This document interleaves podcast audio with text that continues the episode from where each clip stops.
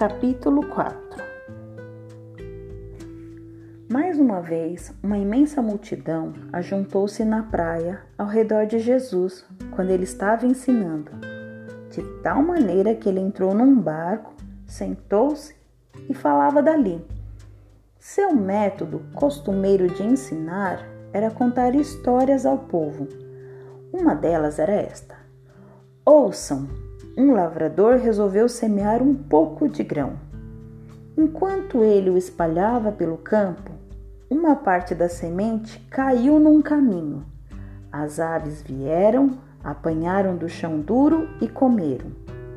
Uma parte caiu em solo raso, com pedras por baixo. Cresceu muito depressa, mas logo murchou debaixo do sol quente e morreu porque as raízes não tinham alimentação. Outras sementes caíram entre espinhos, que cresceram depressa e sufocaram as plantas tenras, de modo que elas não produziam nenhum grão. Mas algumas das sementes caíram em terra boa e deram 30 vezes o que havia plantado, algumas delas até 60 ou 100 vezes tanto. Se vocês têm ouvidos, ouçam. Depois disso, quando ele estava sozinho com os doze e com os outros seus discípulos, eles lhes perguntaram: Que significa aquela história que contou? Ele respondeu: A vocês é permitido saber a respeito do reino de Deus algumas verdades que os que estão fora do reino não podem entender. Como diz o profeta Isaías: Embora eles vejam e ouçam, não entenderão, nem se voltarão para Deus, nem serão perdoados pelos seus pecados.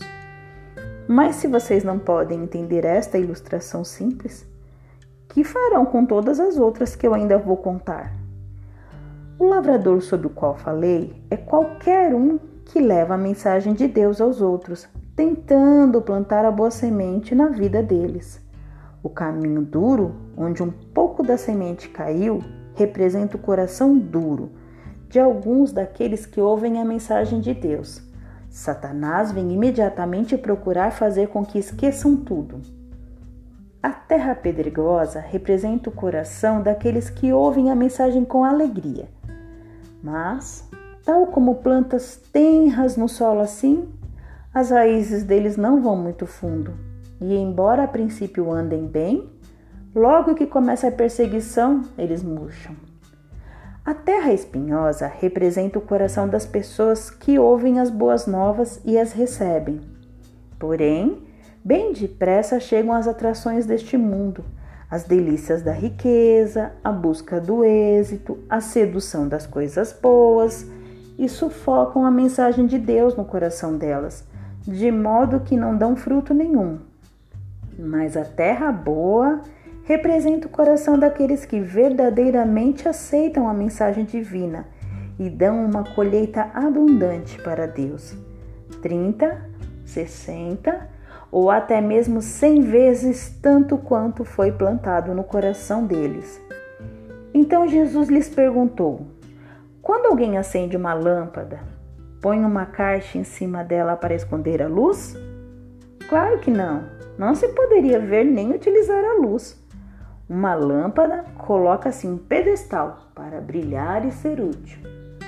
Tudo quanto agora está oculto, algum dia virá à luz. Se vocês têm ouvidos, aproveitem para ouvir agora. Mas tenham cuidado para pôr em prática o que ouvem. Quanto mais vocês fizerem isto, mais entenderão o que eu lhes digo. Aquele que tem, receberá Daquele que não tem será tirado o pouco que tiver. Essa é uma outra história para ilustrar com que o reino de Deus se parece. Um lavrador semeou seu campo e foi embora. Enquanto os dias se passavam, as sementes cresceram sem a ajuda dele, pois a terra fez as sementes crescerem. Primeiro uma folha abriu caminho, depois as espigas de trigo se formaram e finalmente o grão amadureceu nas espigas. Então o lavrador veio imediatamente com a foice e o colheu. Jesus perguntou: Como é que eu posso descrever o reino de Deus? Que história usarei como ilustração? É como uma semente de mostarda. Embora esta seja uma das sementes mais pequeninas, ainda assim cresce até tornar-se uma das maiores plantas, com ramos grandes, onde as aves podem fazer seus ninhos e abrigar-se. Ele usava muitas ilustrações assim para ensinar o povo, conforme eles estavam em condições de entender. Aliás, ao público ele só ensinava por meio de ilustrações, mas depois, quando estava sozinho com seus discípulos, ele lhe explicava o que queria dizer. Quando caiu a tarde, Jesus disse aos seus discípulos: Vamos atravessar para o outro lado do lago. Então eles foram, deixando a multidão, embora outros barcos fossem atrás deles. Mas logo se levantou uma terrível tempestade. Ondas enormes começaram a arrebentar dentro do barco, até que ele ficou quase cheio d'água, prestes a afundar. Jesus estava dormindo na popa do barco, com a cabeça numa almofada. Cheios de inquietação, os discípulos o acordaram, bradando: Mestre, nós estamos quase nos afogando e o senhor não se importa. Então ele repreendeu o vento e disse ao mar: Aquete-se. O vento parou e houve uma grande calma. Ele perguntou-lhes: Por que vocês estavam com tanto medo? Vocês ainda não têm confiança nenhuma em mim? Eles ficaram cheios de espanto e diziam uns para os outros: Quem é este homem que até os ventos e as ondas lhe obedecem?